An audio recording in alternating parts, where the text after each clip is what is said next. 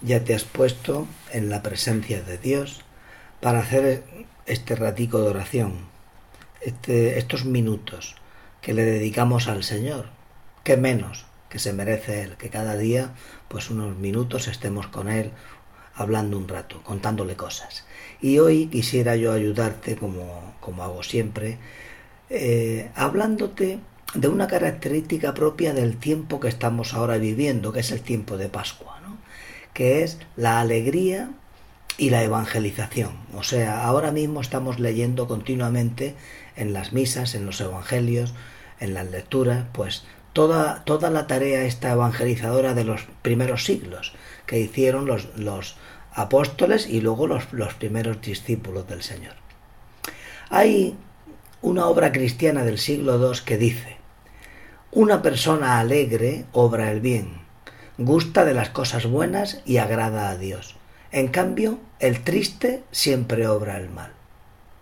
Bueno, qué, sabiduría tiene, ¿no? Estamos en, en, en este tiempo de Pascua, un tiempo de alegría. Y estamos alegres porque Cristo ha resucitado. Es un tiempo en el que se repite constantemente la palabra aleluya, que significa alabada al Señor.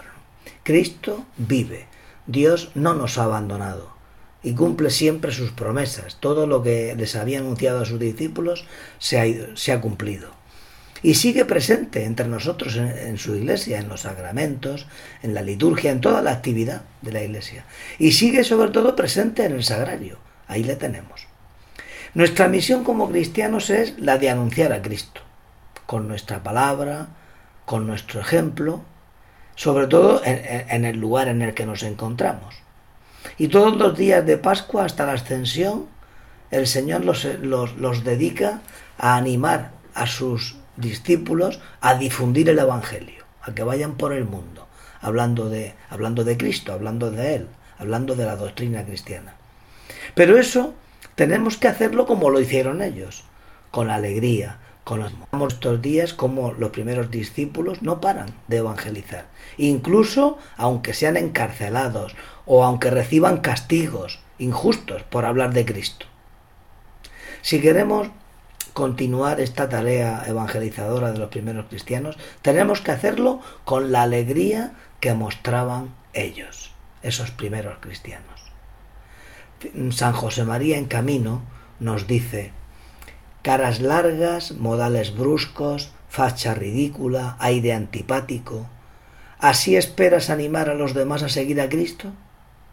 Bueno, y es que el Señor tenía un gran interés en, que fuéramos personas muy alegres y muy optimistas. Fíjate que eh, lo hemos oído estos días en, en el Evangelio, como el Señor, siempre que se aparece, siempre dice, paz a vosotros porque por eso el, el, fundamento del optimismo y de la alegría es que Cristo ha resucitado y que somos hijos de Dios. Por eso la presencia del Señor tiene que ser una alegría, un gozo, ¿no? Son múltiples las citas de la Sagrada Escritura sobre la alegría y el optimismo. Ya eh, en los primeros mártires cristianos se veía esa alegría, esa confianza en Dios, incluso ante la muerte.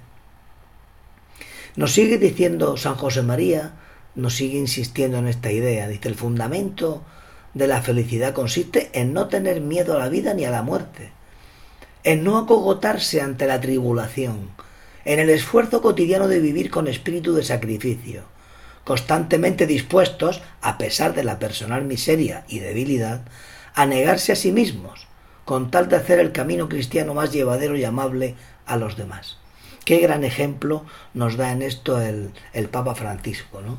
Que en sus escritos, en casi todos está la palabra alegría, gozo, ¿no? La alegría del Evangelio, la alegría del amor, alegraos y regocijaos.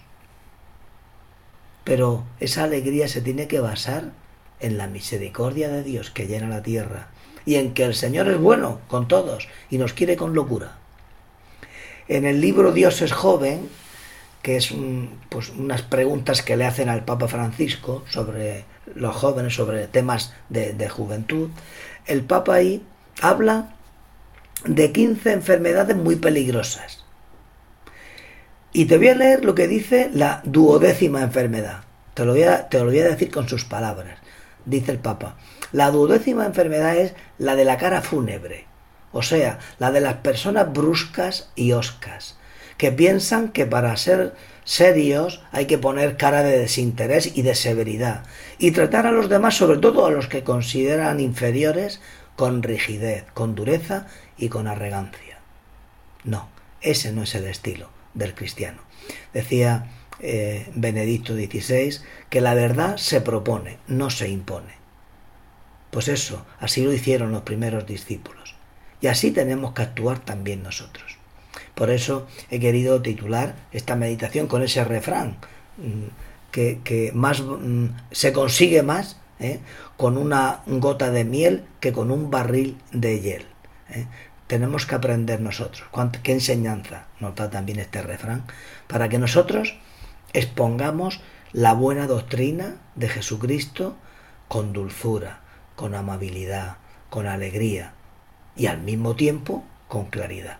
Vamos a pedirle a nuestra Madre, ahora que estamos también eh, recientemente hemos celebrado el día, el día de la Madre, pues pidámosle a nuestra Madre la Santa María que ella nos dé eso que las madres tienen y que, y que mm, nadie más puede tener, ¿no? Esa dulzura, esa, ese corazón acogedor, cariñoso. Pues ese, ese es el que le pedimos a la Virgen para nosotros y que en nuestra tarea apostólica pues que, que sepamos actuar de ese modo. Que así sea.